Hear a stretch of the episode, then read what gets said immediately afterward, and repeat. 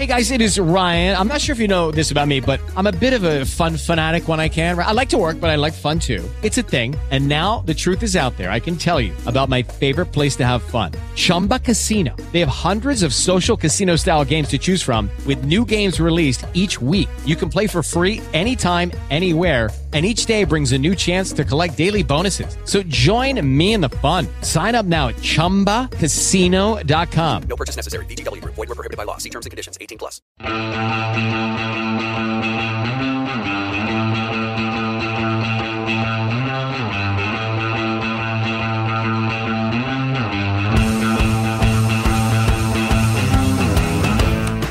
Amigos y amigas, bienvenidos a esta pequeña cápsula de sabiduría y de conocimiento que venimos a entregaros de forma gratuita directamente a vuestras orejas para que penetre por vuestros oídos y os llegue directamente al cerebro.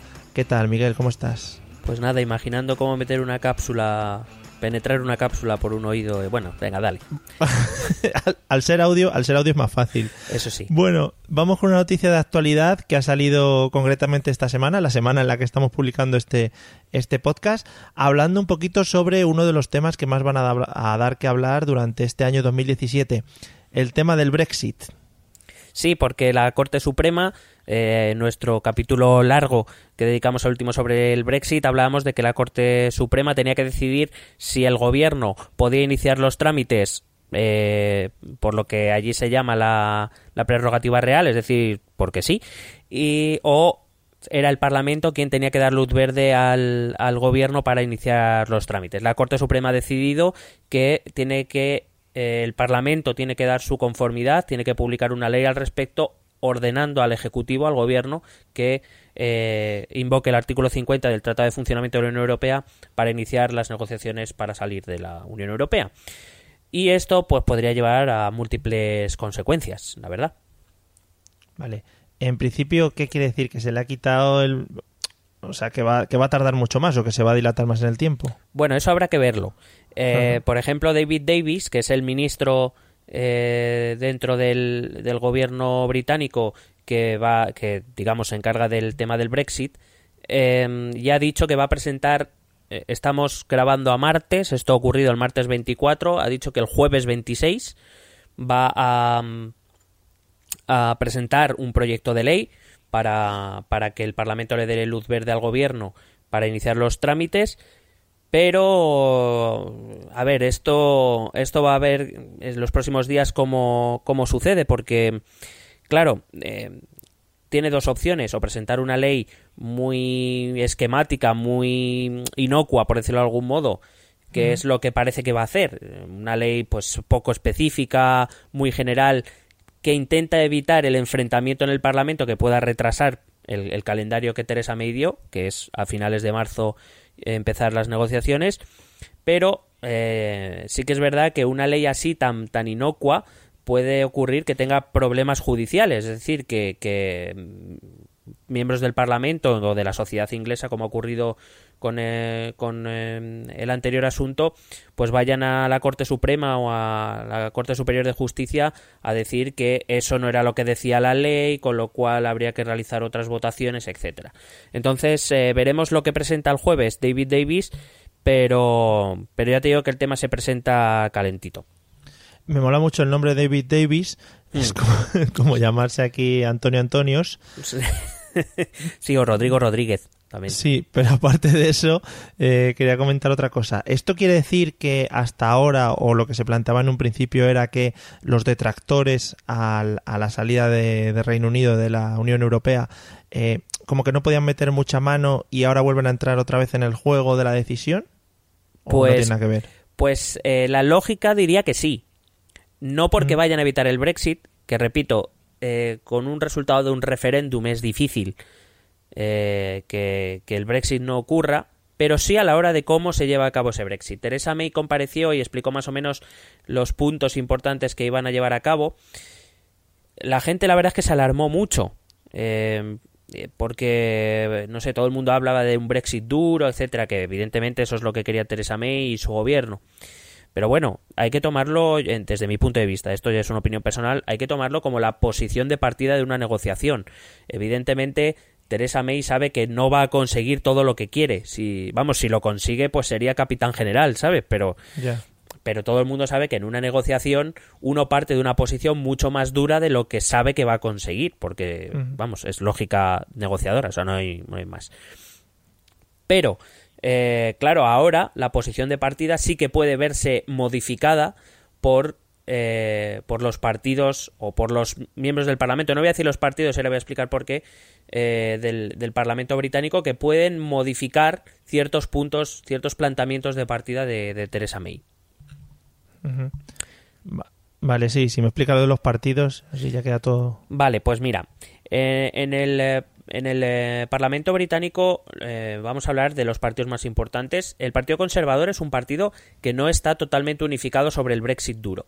Mm, va a ser difícil encontrar eh, miembros del Partido Conservador, de los Tories, eh, que, que se vayan a oponer abiertamente al Brexit. Es decir, legalmente, voy a decir, legalmente, el Parlamento podría frenar el Brexit, podría pararlo, porque tiene, es el que tiene la iniciativa, dado que el referéndum además no era vinculante.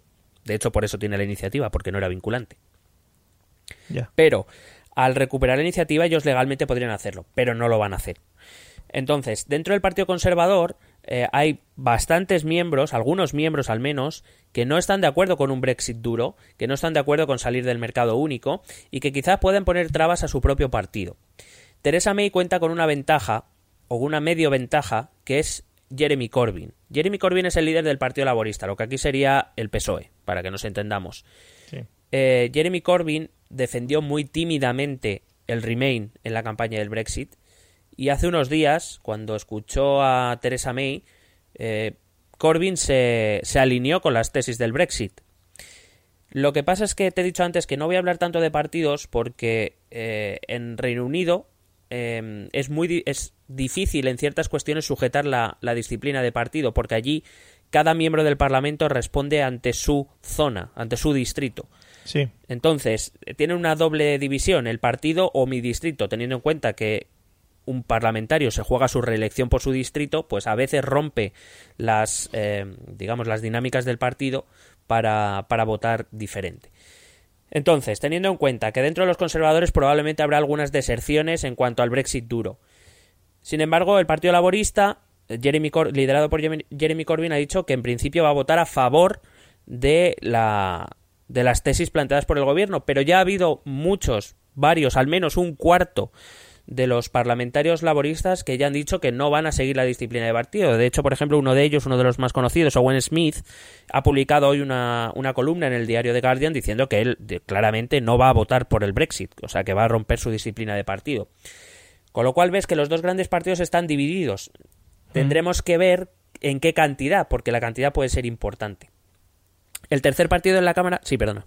No, entonces, eh, como me gusta, como me oyes hacer chasquido con la boca y ya Claro. sabes qué hablar, ¿eh? Claro. Eh, Entonces allí las negociaciones son un poco más pifostio, podríamos decir, de lo que es aquí, ¿no? Porque al final casi tienes que negociar individualmente con cada persona. A ver, sobre ciertas materias sí, en otras ya te, te dije que, a ver, la gran en la gran mayoría de, la inmensa mayoría de cuestiones, la disciplina de partido se cumple, aunque solo sea Ya. por ideología, y en general se cumple. Pero hay ciertas cuestiones en las que no. Tú imagínate que tú eres, eh, tú eres un miembro del Parlamento elegido en un distrito, vamos a poner, de Londres, en uno de los distritos de Londres, y tu distrito, eh, tú eres, vamos a ponerte conservador, ¿vale? Del ala derecha, digamos, Sí. eh, pero tu distrito ha votado masivamente a favor del Remain, de quedarte. ¿Qué haces tú? ¿Te, Claro, te- claro. te quedas con el partido o, con, o, o sigues lo que dice tu distrito? Porque al fin y al cabo tú sales elegido por tu distrito. Claro, El- se supone que eres la representación de esa gente. Claro, es que tú tienes que rendir cuentas ante los habitantes de tu distrito. Entonces, esas cuestiones, cuando se plantean estas disyuntivas, normalmente, eh, bueno, eh, de- depende del caso, pero, pero es perfectamente asumido en Reino Unido como algo normal que el miembro del Parlamento haga caso a lo que dice su electorado y no su partido. Entonces, pues habrá que ver en qué cantidad esos parlamentarios, tanto del Partido Conservador como del Partido Laborista, eh, digamos, no es que se vayan a negar a- al Brexit, pero sí que van a intentar hacer modificaciones o enmiendas a, la- a lo que proponga el gobierno. Van a intentar probablemente suavizarlo. El tercer partido en importancia es el Scottish National Party, el Partido Nacionalista Escocés. Acuérdate que fue el que promovió el referéndum de independencia y Sí. que, eh, bueno, una de las condiciones que hizo ganar a- al, al quedarse dentro del Reino Unido fue que iban a permanecer dentro de la Unión Europea.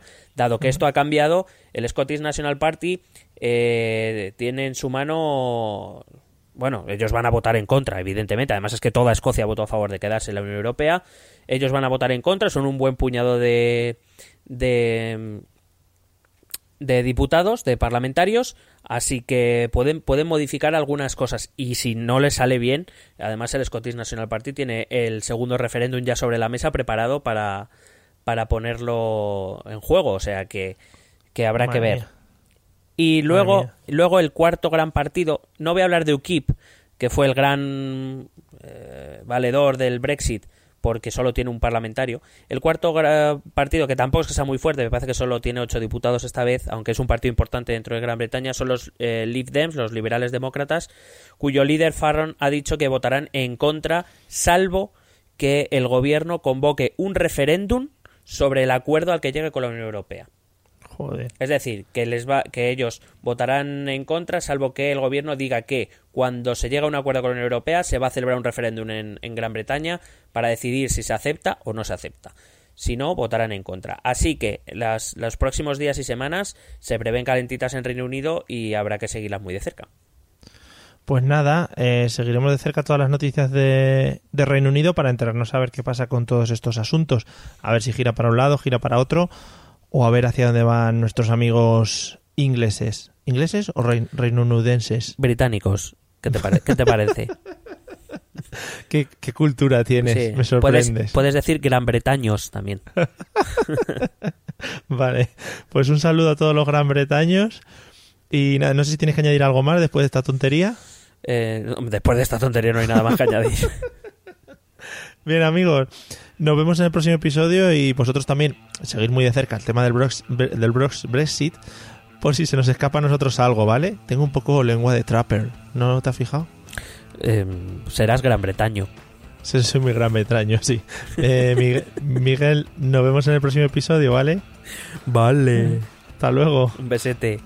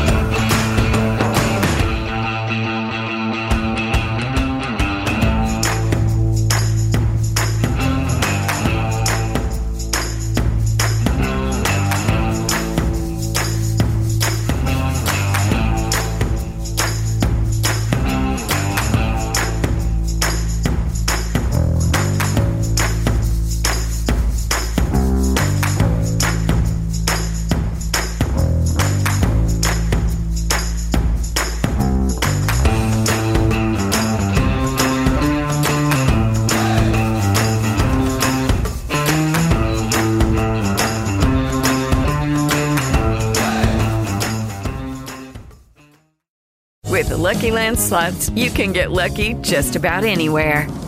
This is your captain speaking. Uh, we've got clear runway and the weather's fine, but we're just going to circle up here a while and uh, get lucky. No, no, nothing like that. It's just these cash prizes add up quick. So I suggest you sit back, keep your tray table upright, and start getting lucky. Play for free at LuckyLandSlots.com. Are you feeling lucky? No purchase necessary. Void where prohibited by law. 18 plus terms and conditions apply. See website for details.